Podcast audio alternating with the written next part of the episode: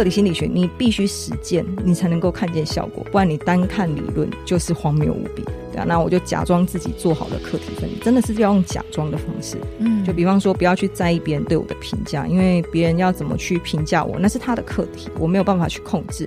但我要怎么样去看待别人对我的评价，那是我的课题。所以我能够做的不是去改变他人对我的评价，而是改变我自己的心态。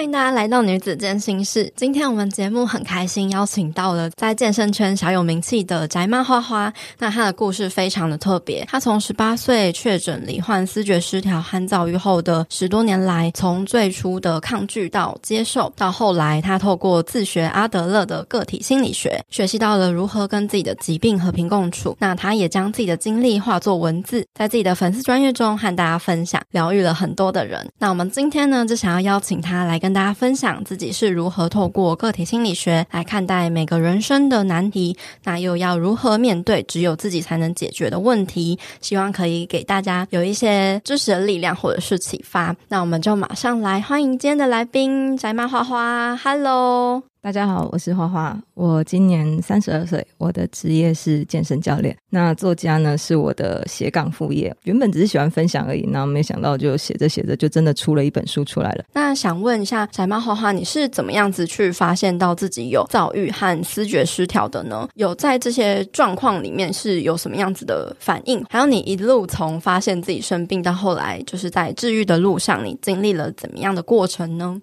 嗯，其实我在很小的时候我就有注意到，就是自己常常会有情绪不稳定的状况。嗯，但是因为年纪小嘛，你你就是只会觉得说，为什么就是大家都要惹我生气，或者是说为什么大家都要让我觉得难过？你不太会去留意到那种情绪就是失调，那到底是什么原因？是那有时候我也会有一些幻听跟妄想的状况出现。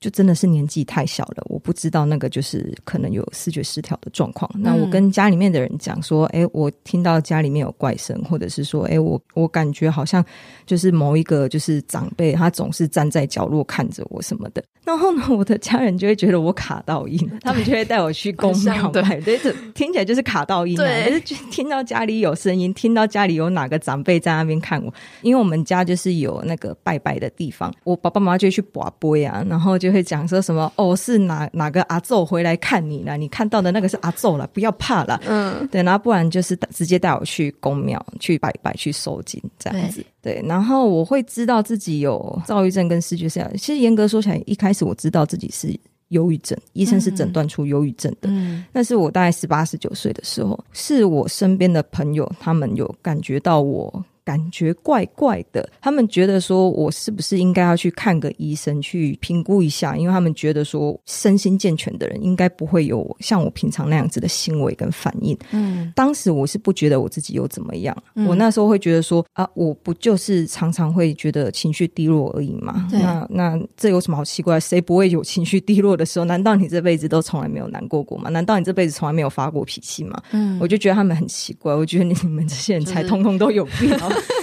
有点像大惊小怪的感觉。对对对，所以我，嗯、但是我还是有去看医生，因为我会觉得说，OK，好啊，你们全世界都说我有病，我就去看嘛，我就去看医生，让医生来说我很健康，好吗？然后结果医生就说我有病，在我的身体里面还有另外一个人格，然后就是平常都干净肮脏似的，那不是我。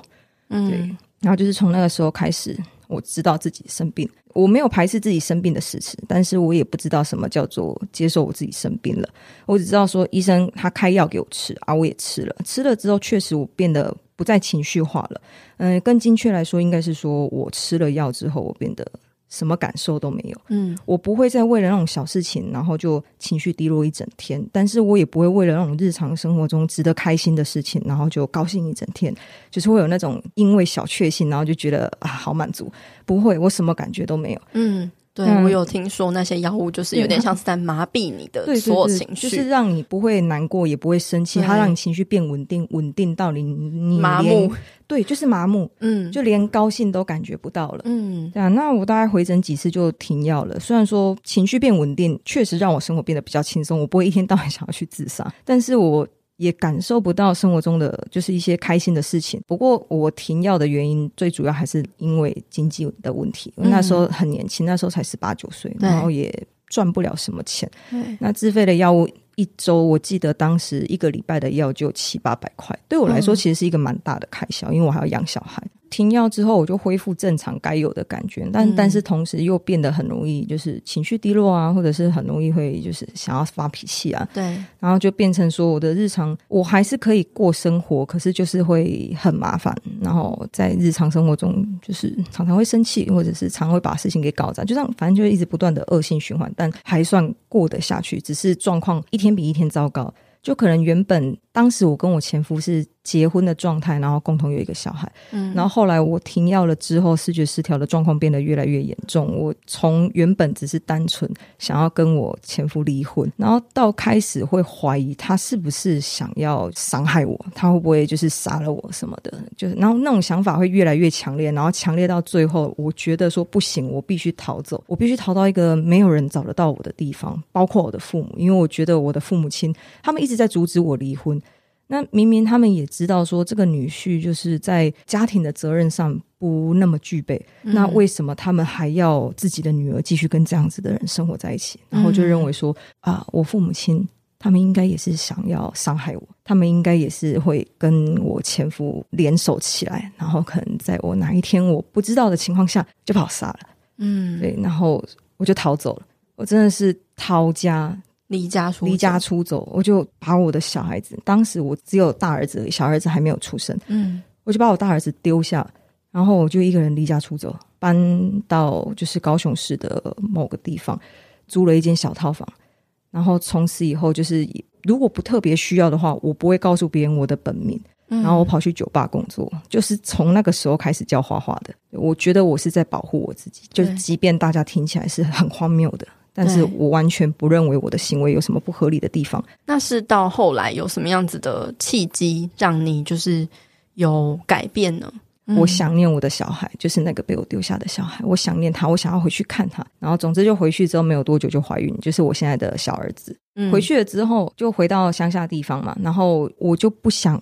害怕会被知道，说我以前曾经在酒吧工作过，嗯、然后甚至是我在酒吧里面干过的那种那些各种荒唐事，我很害怕被知道，所以我回去之后就是不再跟任何人提起我。然后我就想说，我要重新做一个就是全新的人。对，对，然后那时候怀孕，然后生下我小儿子之后就变好胖。我那时候会开始想要减肥。其实有一次是因为我在我家门口洗衣服，我们乡下地方那种洗衣机就摆门口。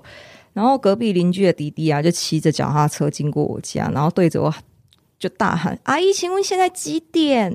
他是隔隔壁小孩子才当时好像才国一还是国二吧？嗯，对。然后我那时候年纪是二十岁哦，对，我被一个十二三岁的小朋友叫阿姨，叫阿姨。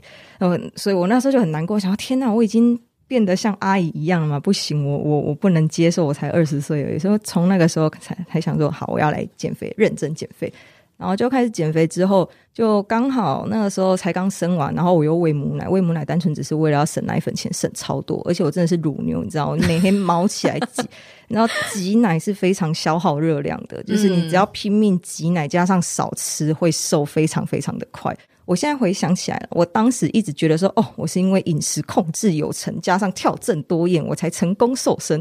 然后就是在在脸书上面分享我的心得，跟大家讲说我是靠着饮食控制 跟跟跳郑多燕瘦下来的。然后那时候我是加入郑多燕社团，所以很多人看到就觉得就是哇塞，这个成果怎么可以好成这样子？然后就是跪求分享这样子。我我记得我那时候也在社团里面，看到你的分享，好好好，对但。但是其实我开始就是往比较专业的健身这发展去去学习之后，我再我再回头去看，我其实根本就是靠着节食跟挤奶对瘦下来的。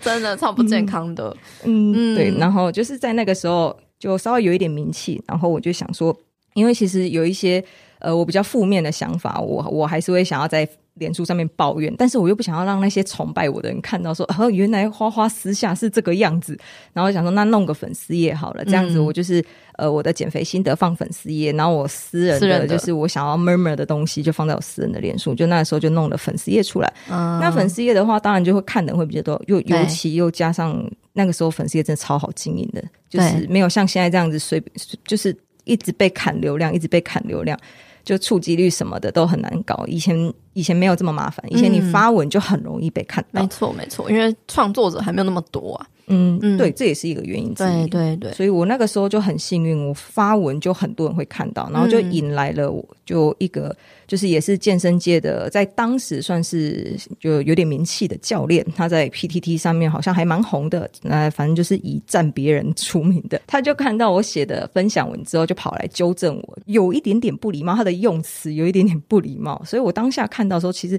虽然觉得有点不舒服，可是我又觉得说。呃，如果他真的是为我好的话，那那我何不就听听听他的建议？所以我就是开始会私下跟他。聊一下，然后讨论，嗯、或者是跟他讲说，哎，我想要写哪哪一篇那个心得文，那你可不可以，如果有空的话，帮我看一下？哇塞，变好朋友是不是？哎，对对对对对 对。然后后来我真的是跟他越来越好，越来越熟，然后他就开始鼓励我多写一些健身专业文。他说啊，那时候开始接触健身了。对对，嗯嗯嗯。那个时候他就跟我讲说，我的文笔比他好。对。然后又加上我不是教练，就是我写的文章会比较多人看。他希望说我可以就是当他的写手，就是他会告诉我要写哪些东西，然后。我来写这样子，然后我一开始我就想说好啊，我来写，因为他讲的太好听了，他就讲说什么这样子也会让大家觉得你很专业啊，然后你的粉丝也会越来越多啊，对你也是有好处的，等等等等。总之就，就是有一个合作，对，所以那时候就开始经营了有关健身的粉丝专业这样子，对，嗯。那那时候就是花花，你开始经营了粉丝专业，然后开始越来越红嘛。嗯、然后你是什么契机开始爆红？那你爆红了之后发生了哪些事情呢？我那个时候开始健身，就是很肤浅，想要减肥嘛，因为那个那个弟弟的关系。那那我本身在社交上就有一点障碍，我我很渴望被认同，但是。又不知道该怎么做，所以我那个时候开始在脸书上面分享我的心得文之后，就没有想到突然被一大堆人崇拜，哦，这个感觉真的是非常的美好，在那个时候完全陶醉在当下，嗯，对啊。然后我弄了粉丝页出来之后，就是越来越多人关注，我瘦身有成，加上文笔通顺，不至于让读者他们在阅读上会觉得太快。其实是因为我写不出什么太艰深的文章，我只有国中毕业而已，我的。就是文笔的程度，就是只有国中生而已，嗯，很通俗。对对对对，就是基本上只要看得懂中文字的，应该都看得懂我的文章，对啊。然后那个时候我就掌握了流量密码，哎，因为就是刚刚我说的那个朋友，他就是开始从一开始叫我写单纯的健身分享之后，开始会跟我讲说，哎，你看那个那个网络名人他在那边乱教，你写一篇文章告诉大家他这样做是错的，就是、哦、公开战。对，就是从那时候开始，他就。会要求我要公开赞别人，然后我就跟他讲说：“嗯、可是这样子就不好吧？就不要去针对别人，就是我们可以、啊、可以去针对这个动作什么的啊，我们可以去写个、就是、写个正确的就好了，比如不太需要去赞别人。”他就说：“没有，我跟你讲，这样子才会有人看。”然后我想，哎、欸，好像有道理。我那个时候就是也欣然接受，因为我就好希望，好希望可以有更多人喜欢我。嗯，所以就是即使我在写这些东西的时候，我会觉得不太舒服。可是当我文章发出来，一堆人看，然后被一堆人吹捧的时候，我又觉得好爽。我不喜欢，但是我又停不下来。嗯，然后会爆红，其实是因为我我站了很多人，然后后来是因为站到了 Kimiko 跟一休。嗯，他们算是真的，真的很在当时蛮蛮红的。那 Kimiko 的话，Kimiko 还好，他的粉丝我觉得就是战力比较低一些些。一休他那个时候，他他也是突然，也是因为瘦下来，然后就突然红起来。他刚开始哦，我这边必须讲说，我早期我真的还蛮讨厌一休的，因为我觉得他就是动作做得很烂，教的东西也是有有一些问题。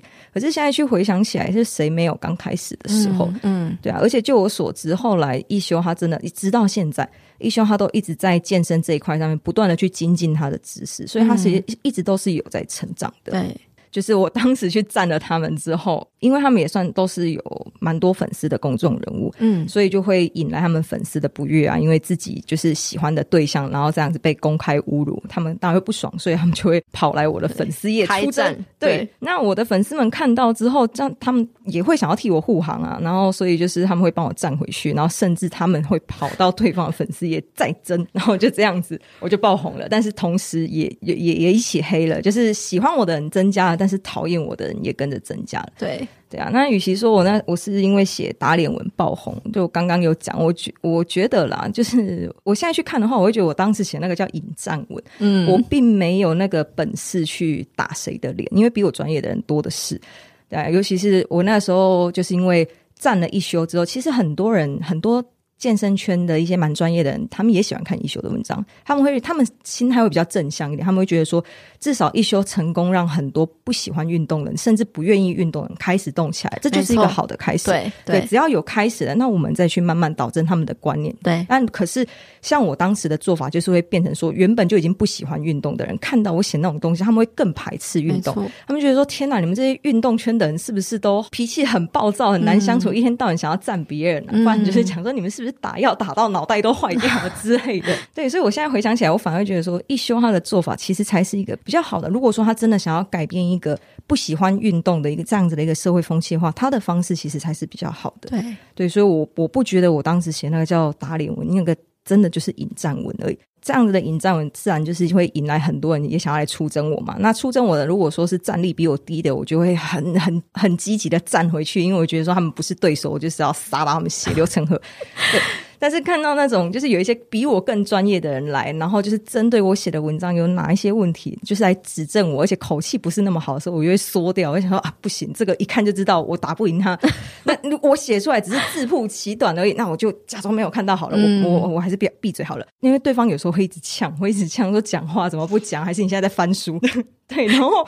我就会一直刺激，对，就是一直刺激，然后我就经不起激，然后可是我又没有办法讲出比他更专业的东西，然后就只能够去嘲笑人家的外形，就比方说什么，哦、你是不是练到头发掉光？我觉得他可能有一点 头发比较少之类的，你是不是乱练练到头发掉光？或者是说你那个身材，你先你先让自己瘦下来，再跟人家讲说怎么减肥好不好？然后不然就是说什么你也不看你那个什么深蹲，你蹲那个样子，还好意思说你那个叫深蹲？就反正就是已经没有。专业的点可以去去回应别人，就剩下这种也是同样用批评的方式去做回应。嗯，对啊，那这些真的是业障，业障很快就回向到我自己身上。因为我瘦下来之后，其实并没有一直维持，因为我总不可能喂喂奶喂一辈子啊。那我刚刚有讲了，我现在回去看，我当时会瘦是因为喂奶加上我吃很少的关系。结实，当我变胖了之后呢，这些曾经被我嘲笑过、被我酸过的那些酸民们，就通通又回来了。回来，然后就开始会在那边讲说什么？哎，那个宅妈花花怎么越练越胖啊？她不是就是瘦下来很厉害，很懂减肥吗？那她这个样子，这个样好意思叫人家，就是教人家怎么减肥哦什么的。然后甚至就是因为我的粉丝也叫宅妈花花嘛，他们就会跟我讲说，你要不要改名字叫改改改叫肥妈花花好了？对啊，或者是直接呛，就是哦，那个时候我印象很深刻，就是有一休的粉丝。就是跑来看我变胖了之后，跑来我的粉丝页底下留言说：“你有办法做引体向上吗？你引体向上能够拉几下？”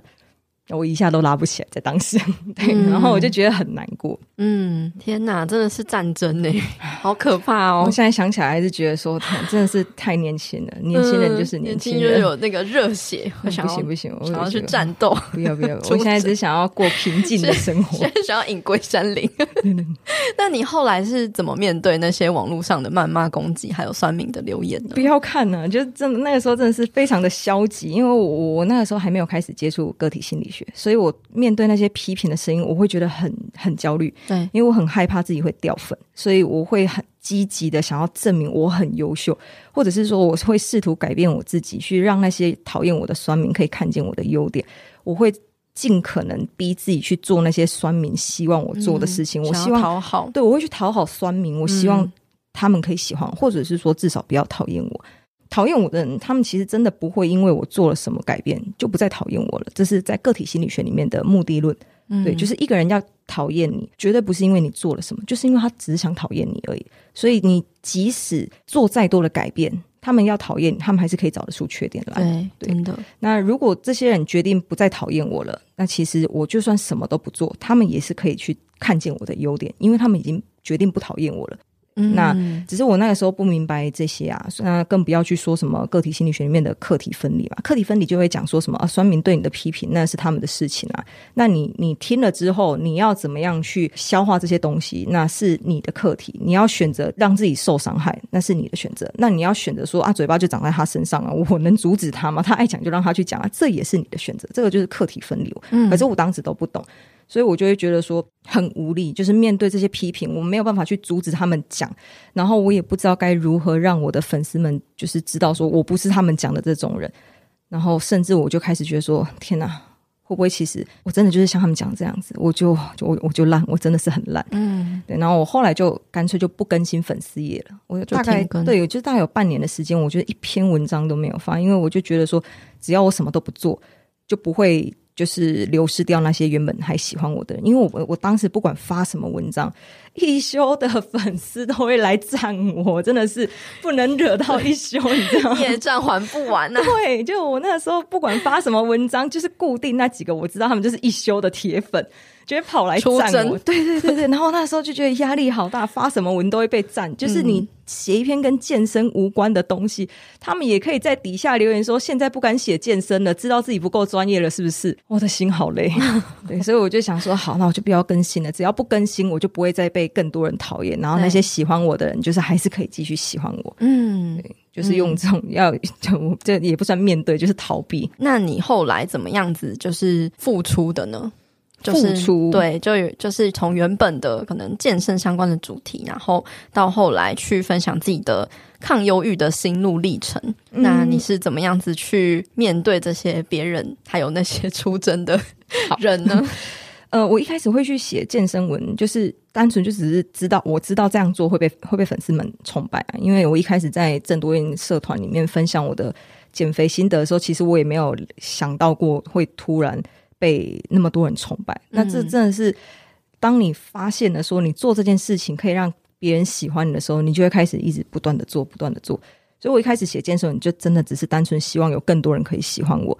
那从原本的健身分享文走偏写成写成那个健身引战文，是因为。我发现单纯的分享效果太差，我只要写一篇引战文就可以一口气增加更多粉丝，但是当当然也增加更多黑粉。对，而且因为引战文而追踪我的粉丝，他们单纯就只是想要来看血流成河，看好戏的。他们真的只是想要来看好戏而已。所以如果我发什么亲子文啊，或者是我的单纯的健身分享文啊，他们不会回应啊，就是互动会变很少，然后就我就会觉得很焦虑，说天哪天哪，他们不喜欢看我看我写这个，这样他们会不会讨厌我？对，然后就比起写健身文，其实我、嗯、我比较喜欢跟大家分享的是我的生活。嗯，对，那我我最终的目的是希望能够让更多人喜欢我这个人，喜欢我，而不是我写出来的那些东西。但是我的那种生活琐事，其实没有什么人想要关心，特别是那些为了引战文来看的人。对对，那所以我就又会忍不住再去写引战文来让人家注意到我。这个行为其实就是前面好像还没有讲到，嗯，就是嗯，我小时候会透过那种拿美工刀割我自己的手臂，然后来让我妈妈关心我。我我妈第一次看到我拿美工刀割手的时候，她紧张的要死，然后就是就是问我怎么了啊，然后来帮我擦药啊，很温柔。对，然后我就发现说，哦，原来我这么做，我妈才会关心我，因为我们家其实有点重男轻女，然后我爸妈他们就是。对小孩子很少会有一些那种情感上的交流，就是我我觉得我爸妈对我算是蛮冷漠的，他们不是不爱我，只是不太懂得怎么跟自己的子女互动，互动，所以就没有什么互动。嗯。但是我又很渴望，很渴望，就是我妈可以多注意我一点。嗯，那我用正常的方法，就是比方说直接跟妈妈讲说，妈妈我想要抱抱，我妈会直接叫我走开的那种。嗯，对，然后我就觉得说我在课业上面我也比不过我哥哥。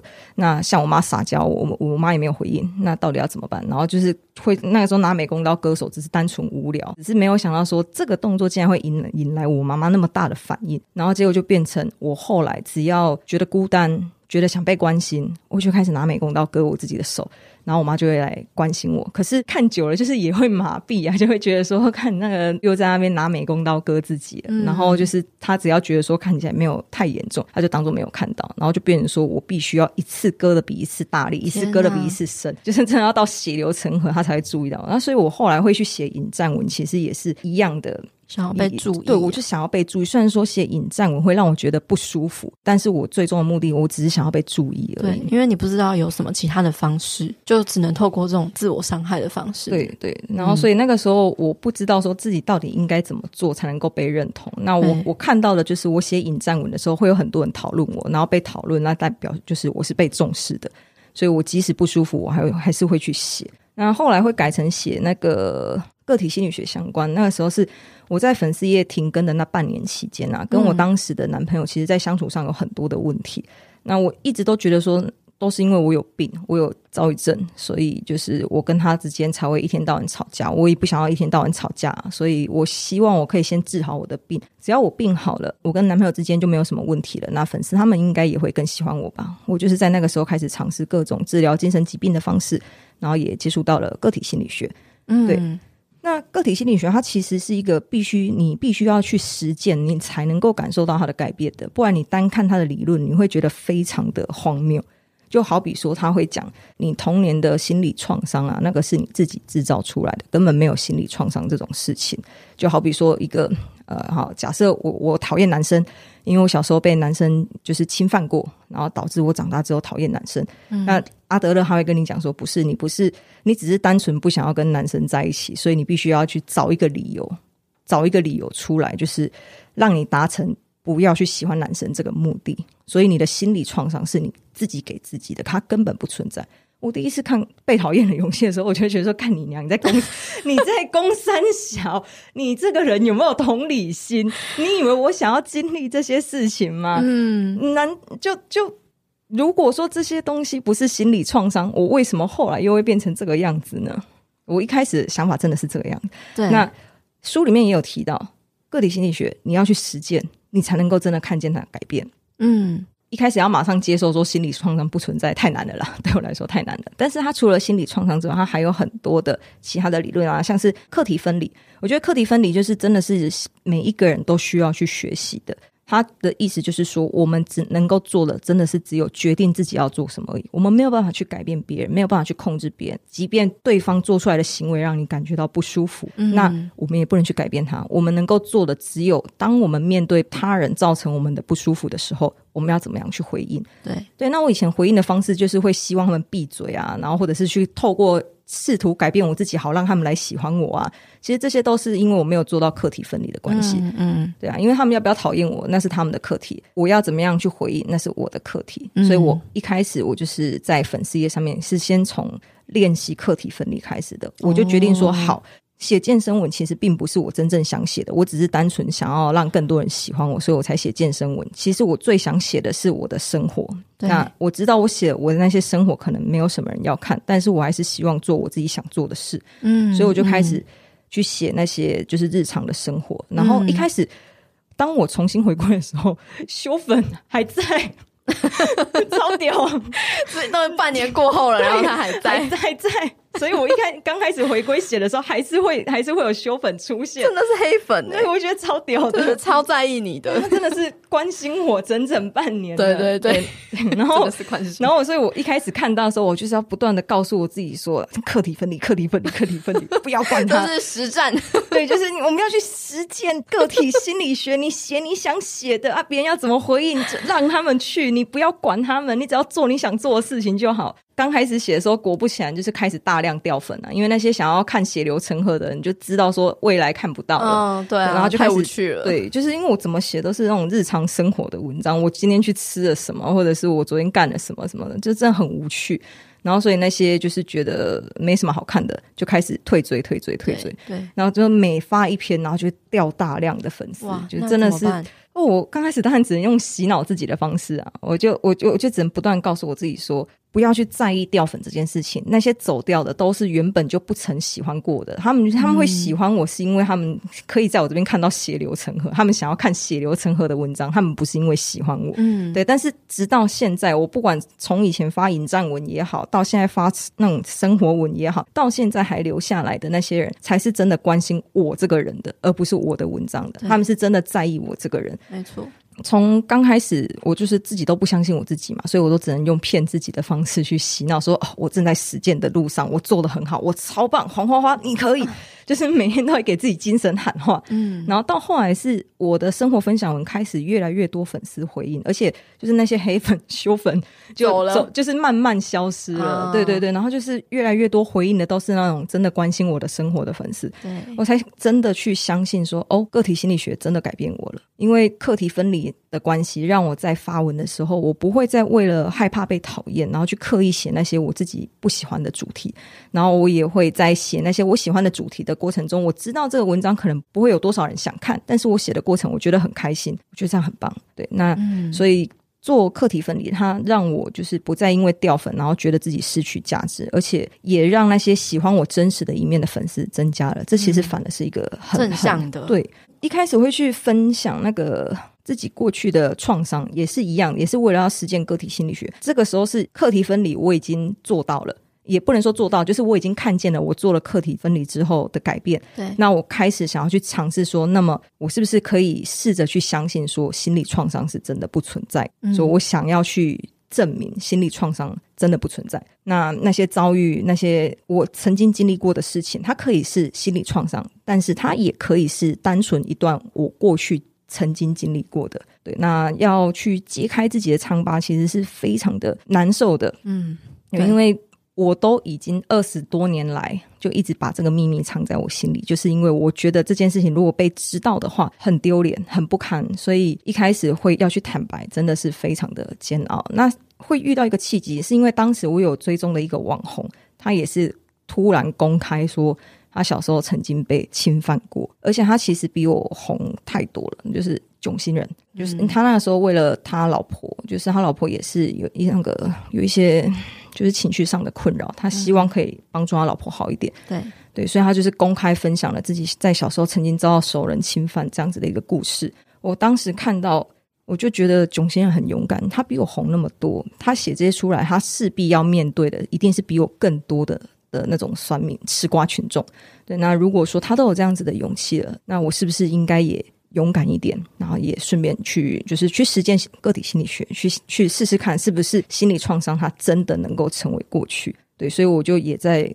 粉丝页上面去坦诚，我小时候曾经遭到侵犯这样子的经验。我一开始真的很害怕，就是因为有一些留言，就是会开始真的难免会有一些检讨被害者。就比方说什么，嗯、你有时间在这边讲那些经历，为什么不公布那个人是谁？你不去举发，万一又有下一个受害者出现怎么办？你这样子是在帮那些人什么的。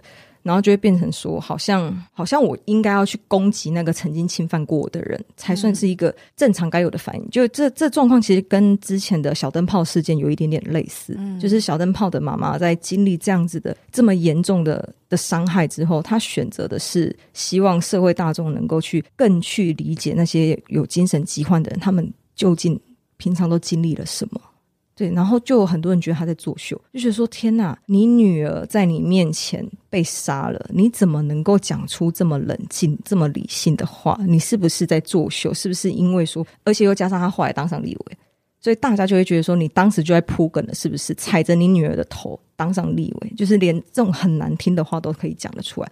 我当时经历的没有这么的严重，但是也是差不多的状况，就是很多人会觉得说，我就只是单纯想要。”制造话题，嗯，对，然后所以才去公开这些经历，嗯，那当然会难过，就是我会觉得说，要重新的去看自己受过的伤害，已经很痛苦了，对，那为什么不能够有多一点同理？对，但不是，这不是每个人都都这样子留的，绝大多数就是大概有九成九，九成九九九。的粉丝朋友们都还是鼓励我，嗯、就是给给我打气，就是会告诉我说，这不是我的错，而且那么小的时候你也不知道可以怎么保护你自己啊。嗯，对。然后是后来我在私讯收到了有一些粉丝，他跟我讲说，就是他们也遭遇过类似的状况，也是被熟人性侵，而且甚至那些加害者是自己很信任的长辈。对啊，那他们原本以为自己就只能藏着这个秘密到坟墓了，因为。他们觉得讲出来也不会有人相信，太荒谬了！怎么可能会有爸爸啊，或者是爷爷啊，或者是叔叔啊，或者是什么，就是每天跟自己生活在一起的家人，怎么会侵犯自己呢？那他们看见我坦诚自己过去的经历之后，就深受感动，说，因为他们觉得说，呃，我的勇气让他们也产生了力量，他们也愿意去尝试看看，是不是能够将过去不要说放下，但至少。不要再让过去的那些经历去影响到现在生活的他们，因为毕竟那些事情就是已经过去了。那我以为我的经历被别人知道之后，只会让我自己更加的不堪，然后可能会让更多人的讨厌我。我从来没有想过说去把这些经历分享出来，竟然也可以带给别人正面的力量，而且反而让更多人喜欢我了。嗯，对啊。那现在我觉得这样讲讲有点奇怪。我看到那些粉丝的讯息。的时候，其实我会觉得说还好，还好是我被性侵，因为可能就是上帝他知道说有一天我会接触到个体心理学，那并且我会写成文章去跟大家分享这样这些心路历程，然后去给大家力量。他知道，因为会有这一天，所以我才能够在现在去分享这些经历的过程中，我不止帮助到别人，然后我同时我也找到了肯定我自己的价值。嗯，你过去的经历反而帮助了大家。的感觉就是在这真的是在接触个体心理学、嗯、去实践了之后，我才真的知道哦，心理创伤它不只是心理创伤而已。我们过去的那些不舒服的经历，如果你把它当成创伤，它永远只能是创伤，它会一直不断折磨你。嗯，那如果你问我说，难道我现在就觉得想想起来就不难受了吗？我还是会难受。可以重来的话，我当然还是希望不要发生这些事情。但是它终究就是已经发生了，我们没有办法去改变过去的。那我们能够做的就是这些事情，除了让你感到很难受之外，你还能不能够做些什么？嗯，所以我把它分享出来之后，安慰到了许多人，给了很多人鼓励，给了他们力量，给了他们甚至给他们活下去的勇气。我就会觉得说，我曾经经历过的这些，它不是只有伤害人的力量而已，反相反的，它还有就是让人家获得勇气的力量，它就不再只是负面的。嗯。阳光度米浆营养相谈室，本期节目由统一阳光赞助播出。一个焦虑跟感受复杂的时刻，都是一个可以重新认识自己、重新建立自己标准的机会。过去的标准没有好与坏，只是现在的你可以停下来问问自己，让自己有一些新的选择。当你有更多的选项，你的人生就有更多的可能性。统一阳光高纤豆浆有无加糖和低糖两种选择，还有获得国家健康食品认证，是你健康的好选择。每一天都要给健康来点阳光。你当初是怎么样子接触到个体心理学的呢？你是不是有尝试过了很多的方式来，就是帮助你自己？因为毕竟可能你深受这个身心疾病失调的这个状况很久了嘛，那你自己也很想要康复。那你是怎么样子去在尝试过很多的方式之后，然后诶接触到个体心理学，然后决定就是它了，这样子的过程？嗯我从确诊忧郁症，就是大概十八、十九岁，到我接触个体心理学，嗯、这中间其实隔了快十年的时间。对，那这段时间我情绪很不稳定。我在经济能力允许的时候，我会去看医生。但是通常我只要觉得自己好像没事了，我就会擅自停药。我从来就没有稳定的去治疗过我自己的疾病。我的身心状况一年比一年糟糕了。那我觉得我的生活被自己弄得一团乱。明明我已经很努力了，但为什么我的身心问题却完全没有好转？我把这一切问题全部都归咎在。说，因为我有忧郁症啊，那所以我就很积极的想要找到治疗忧郁症的方法。我当时我阅读大量的那种心灵励志的书籍啊，各种鸡汤，还各种正面语录，对，但是他对我的病情一点帮助都没有。更多的时候，反而是我看完这些书之后。觉得自己真的很烂，就我连这一点小事都做不好。那些鸡汤文让我看完之后反而更无力。那除了看书之外，我也会接受，就是我也去找过那种像是催眠啊、颂钵啊、芳疗等等等等的那种另类疗法，但是多半都是我当下做完觉得自己好像没事了，但是过没几天我又突然崩溃了。总之呢，就是我在。嗯、寻找各式各样的治疗方式之余呢，就刚好就读到了这本《被讨厌的勇气》。它里面提到课题分离啊、横向关系啊，或者是目的论啊。我在第一次看的时候，真的是完全没有办法接受，真的很荒谬。因为就按照目的论来解释的话，我是因为不希望自己身心健康，所以我才会有忧郁症。那我跟男朋友一天到晚吵架，也是因为我想跟他分手。那这到底是什么逻辑颠倒？我就是想要自己身心健康，才会很积极的找方法要去治疗忧郁症。我都去看医生了，我也吃药了，然后我看了各种心灵励志的书了。那我我也是希望可以好好的跟男朋友走下去，才会希望说我们不要再吵架啦。嗯，对。但是书里面就是有说，个体心理学你必须实践，你才能够看见效果，不然你单看理论就是荒谬无比。对对，所以我一开始真的是死马当活马医啊，就是方法都已经做了这么多了，然后也没有用了，也不差这一个。我一开始是这样想的，对啊，那我就假装自己做好了课题分离，真的是要用假装的方式，嗯，就比方说不要去在意别人对我的评价，因为别人要怎么去评价我，那是他的课题，我没有办法去控制。但我要怎么样去看待别人对我的评价，那是我的课题。所以我能够做的不是去改变他人对我的评价，而是改变我自己的心态。嗯。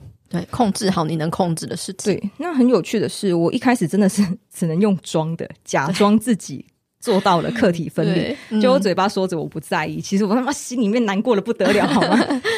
然后，但不知道是从什么时候开始，我就发现自己好像真的越来越少会去把那些批评放在心上。就是一开始可能看到那些酸民的留言，我会难过很久很久，慢慢的变成看到了之后，就会觉得哦，这个人不喜欢我。好像就也默默接受这个人不喜欢我，但是我并不会特别放在我心上。对，然后我就开始渐渐可以去认同，做好课题分离，似乎真的。有一些改变了，对，fake it until you make it。对，到后来就是面对酸民的直球攻击的时候，我就也不会想要再去跟他们争辩什么，因为我知道说我们就是没有站在同一个线上，我们没有在沟通，你只是单纯想要找我吵架。没错，对，那你想要找我吵架，那是你的课题，可是我并没有想要跟你吵架的意思啊，那所以我可以决定我要不要跟你吵，这个是我的课题。对。对，所以就从目目的论来看的话，那些决定要讨厌我的人，他们是不会因为我去解释，或者是我去呃跟他们吵还是怎么样的，他们就会改变对我的看法。那喜欢我的人也一样，他们并不会因为说有人批评我，然后他们就开始讨厌我，因为喜欢我的人就是喜欢我。决定要讨厌我的人，不管我再怎么改变，就算我变成了他们会喜欢的模样，只要他们决定继续讨厌我，他们还是可以在我身上找到缺点，嗯，还是可以找到讨厌我的理由。对，对啊，那也是因为我一直实践个体心理学的关系，我觉得我自己活得越来越自在。我不会再需要去为了得到他人的认同，去勉强自己改变，做一些我自己不喜欢，但是我做了别人会很高兴的事情。嗯，我知道我只要做我自己就够了。嗯，哇，真的很不容易耶！真的很多东西都是有可能你看过觉得哦很认同，或者是你不认同的，可是你经过实践之后，真的才会有自己的体悟。嗯嗯，那想问花花，就是你过去啊，在被确诊。自己就是有这样子的精神疾病的时候，你自己是怎么去看待自己的精神疾病呢？那到现在你走过了这么久的路，你又是怎么去看待你自己的这个状态？那怎么样子去跟自己的情绪和想法和平共处呢？对，在我还没有开始接触个体心理学之前呢、啊，我就只会觉得，哦，我就是有病，我要吃药。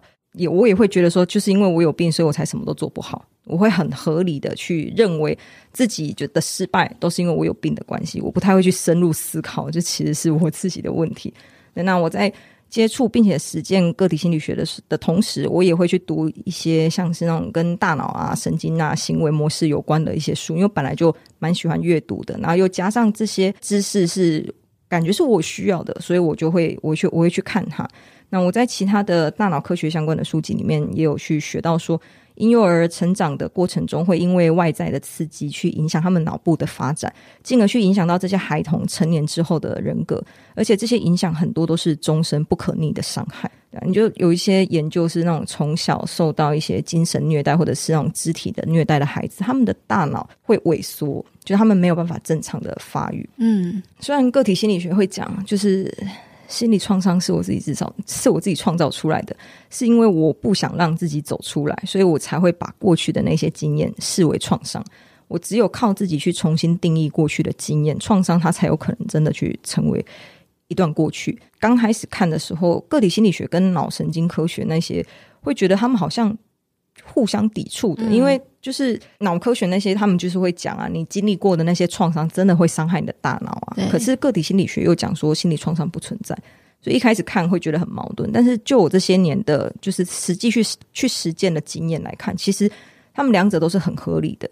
我童年时期的一些负面经验，让我的大脑在发展的过程中就已经受到了一定程度的伤害。那所以我在成年之后会比较情绪化，是因为大脑的在发育的过程中，负责去稳定情绪的那个区。它没有正常的发展，对，他就是我就只一直以来就只有情绪化的那个区不断的被活化，不断的被活化，然后负责稳定的那一区就是很弱，对对对，所以就是我没有办法好好的去控制我的情绪，嗯，对，但是要怎么去过生活，就是面对生活所发生的事情，我要怎么去回应，这个是跟成长环境中去学到的经验有关的。在还没有能力像现在，就是像一个就是成年人这样子的，不要说成年人，就是主动去寻找其他的生存方式之前。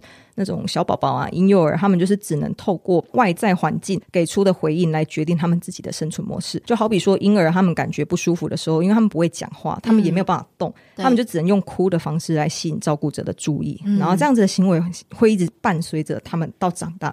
那所以说，照顾者必须要配合小孩子成长的阶段，去慢慢引导他们开始要学习用语言或者是用肢体动作来表达自己的感受，而不是每一次只要不舒服或者是有要想要做什么时候就只会用哭的。那如果说每一次照顾者都是那种一味的去直接满足孩子的需求的话，反而会去限制他们的发展。如果孩子他们没有学会用语言去表达自己的感受的话，他们的认知就会留在只要哭就可以得到自己想要的。比方说那些被宠坏的孩子，那。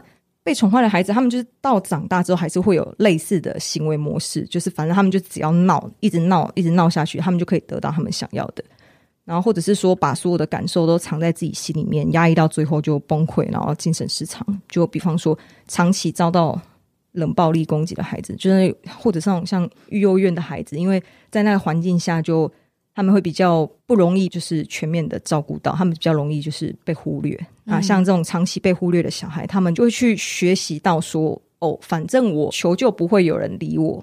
那我安安静静的，我我有办法照顾好我自己，这样子就够了。所以他们会会会，这个就是他们的生存模式。所以生存模式会怎么做，其实是跟我们在成长的过程中，我们学到的经验是有关的。精神疾病它不是什么要一定要受到什么很严重的创伤才会出现，就是即便是在一个看似正常的家庭下长大的孩子，也有可能会出现精神疾病。在个体心理学里面，精神疾病它只是一个个体选择的生存模式。嗯，那只要个体他有意识到说这个生存模式它不是恒定不变的，那么就有机会去做出改变来。对。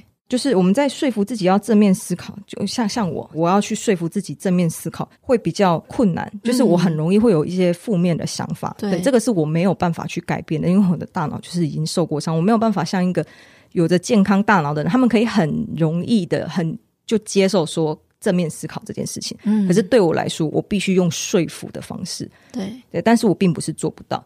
只是比较难，但不是做不到。嗯，嗯对。那如果说我会觉得自己做不到，从目的论来看的话，我只是单纯不想这么做而已。因为太太难了。对，因为觉得就是我就不想做，所以我会觉得它难。嗯，对。但是如果我想做的话，我就会知道它难，但我还是可以试试看。所以这是不一样，就是看你的目的如何，你的想法就会变成怎么样。嗯，对啊。那像负面情绪，我直到现在还是会一天到晚出现啊。躁郁症它的另外一个名字叫做。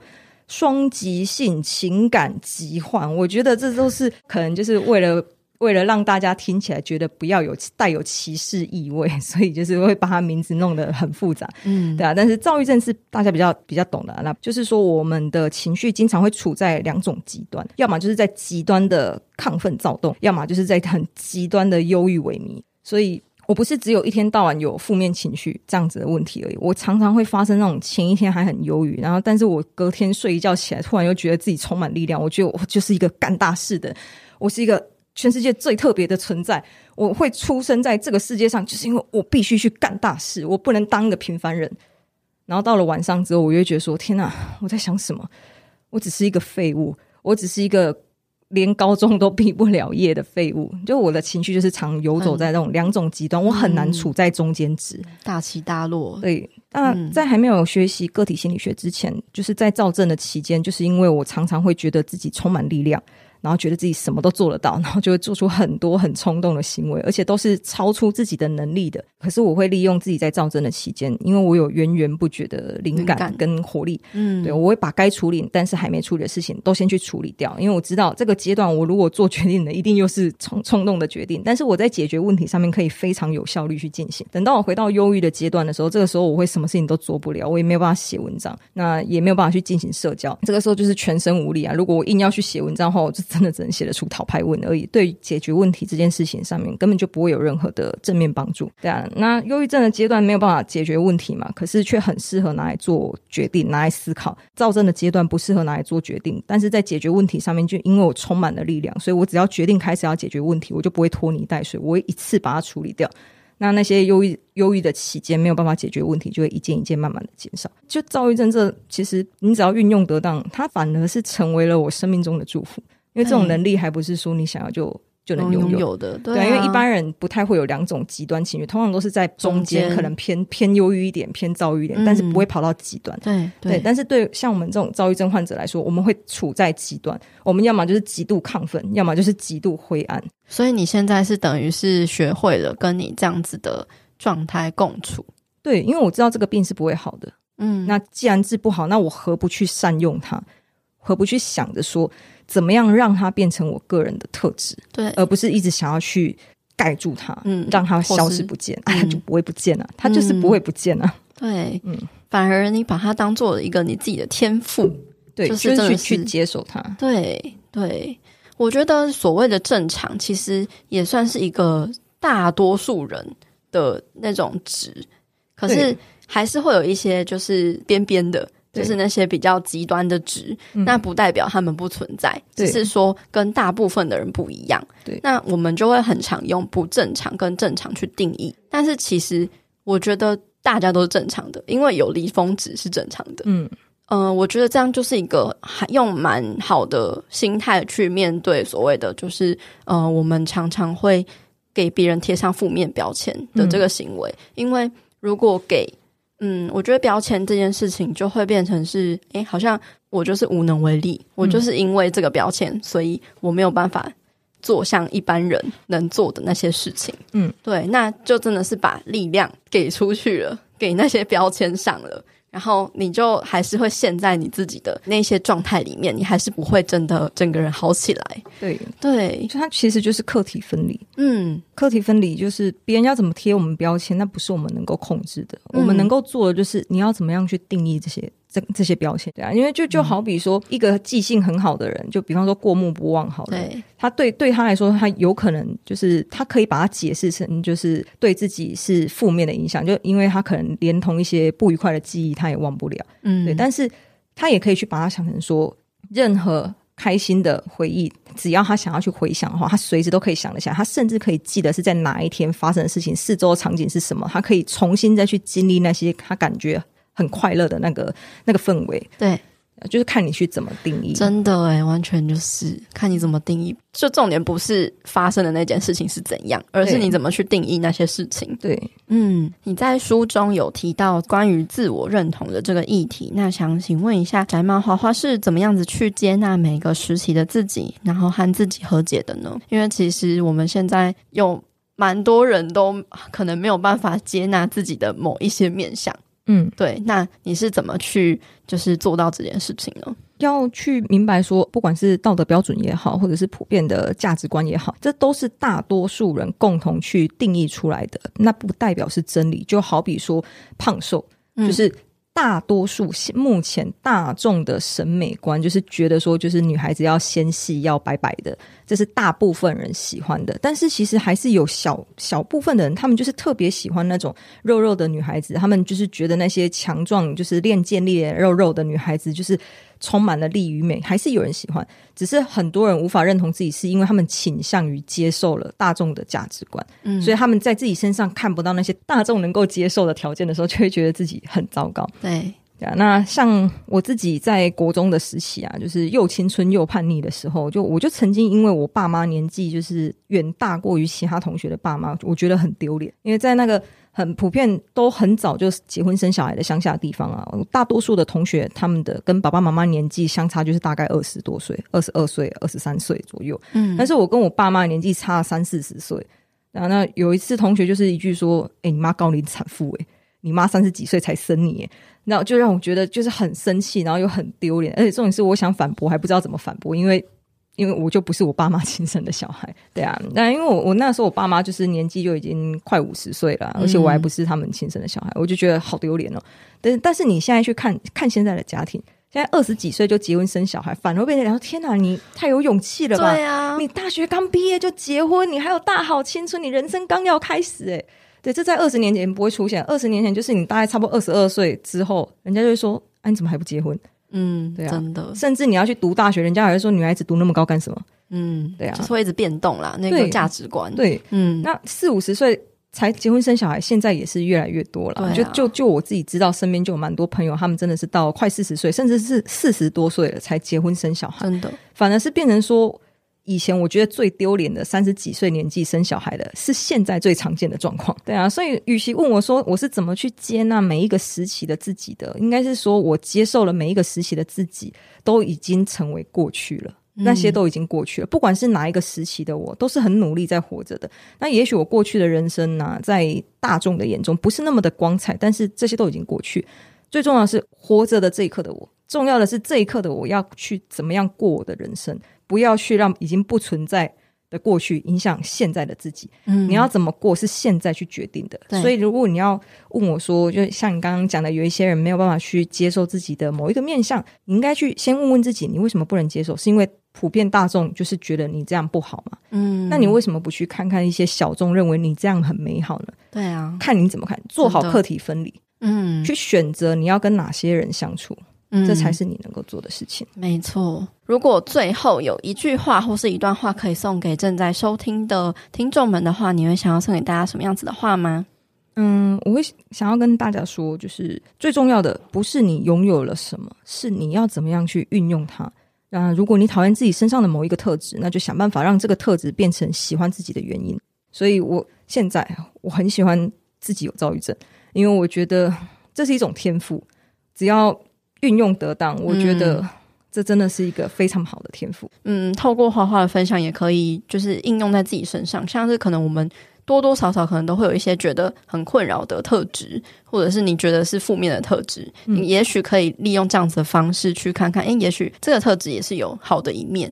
好，那今天非常感谢大家的收听，也感谢花花的分享。那我们下次再见，谢谢，谢谢大家，谢谢，下次见，拜拜，拜拜。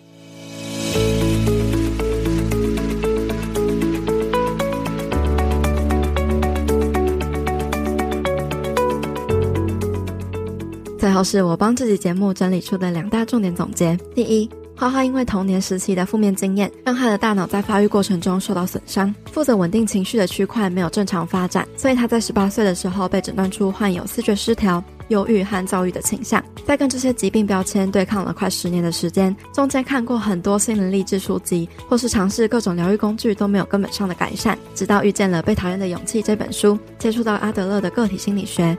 从一开始觉得理论荒谬无比，无法接受，到后来试着将理论一一落实在生活中，才找到和自己的情绪特质和平共处的方式。花花罹患的躁郁症是现代医学给的名字，但是在个体心理学中，躁郁症只不过是一种生存模式，这也让我想到了之前在节目第八十四集和周慕姿心理师聊到，大多数人都有的过度努力，其实也只是一种生存模式。只要当我们意识到生存模式其实是可以改变的，那么我们就拥有了主动改变的力量。花花从原本怪罪躁郁症让他落入恶性循环的悲惨，到后来反过来发现，原来只要运用得当，躁郁反而成为了他生命中的祝福和礼物。第二。花花分享了他如何落实阿德勒个体心理学中的课题分离和目的论来改变自己的例子。阿德勒说，人生中的烦恼几乎都是人际关系的烦恼，而大多都是因为没有做好课题分离。一开始，花花是从假装自己已经做好了课题分离开始练习的，所以当然是经历了一些要面对恐惧和痛苦的过程。例如，面对酸民的攻击，他练习不去在意对方对自己的评价，因为别人要怎么评价自己，那是对方的课题，而我自己要怎么看待别人的评价，是我自己的课题。另外，我们经常也会把现在自己悲惨的人生怪罪于过去的心理创伤，例如童年因为不被父母疼爱，所以我现在才会这么自卑、没有自信，这叫做因果论。然而，阿德勒认为，所有发生的不幸要用目的论来解释。例如说，我之所以没有自信，是因为我想让自己没有自信，于是我就可以把一切的责任怪罪到我的父母身上。这个时候就会发现，原来自己的悲惨也是自己选择的，正在开始拿回改变人生的主动权。花花也透过公开分享自己的创伤经验来练习实践个体心理学，从原本的煎熬、忐忑不安，到后来发现这些原来以为很不堪的过去，竟然成为了带给别人帮助的正面力量。所以重点并不在于我们被贴上了什么样的标签，而是我们如何去定义这些标签。有很多的道德标准、普遍的价值观或是信念框架，经常只是被大多数人共同定义的，并不代表真理。那我们今天的分享就到这边啦，感谢你收听到这里。这次也感谢宅漫花花提供了三本赠书要送给大家，欢迎你在节目上线的这一周关注我们的 IG 上分享的抽书活动哦。如果你喜欢我们频道分享的内容，欢迎你在各大收听的平台订阅我们的频道，这样就不会错过我们每周一更新的精彩节目内容喽。那如果你喜欢我们这一集的节目分享，欢迎你截图这一集的节目画面，分享到自己的脸书或者是 IG 现实动态，tag 标记我们女子健心室 Girl Power Room。或者是我的账号佩佩 Feedback，和我们分享你收听后的心得、想法和共鸣。也欢迎你用各种方式来支持我们的频道，像是你可以在 Apple Podcast 上面帮我们留下五星评分，并且留言给我们鼓励和回馈；又或者是你可以用行动小额赞助这个频道，让我们有更多的资源跟动力继续创作下去。另外，也欢迎你加入我发起的读书会——女子健心聊书会。我们每周都会更新两本我推荐的好书，由我来为大家分享书中的重点精华，一年内带你读完一百本的好书内容。欢迎你点击节目资讯栏中的报名链接，加入我们一起成长吧。最后，希望你永远都要记得，你往前踏出的每一小步都是累积，都是进步。所以为自己走过的路喝彩吧。女子健心事，我们下次见喽，拜拜。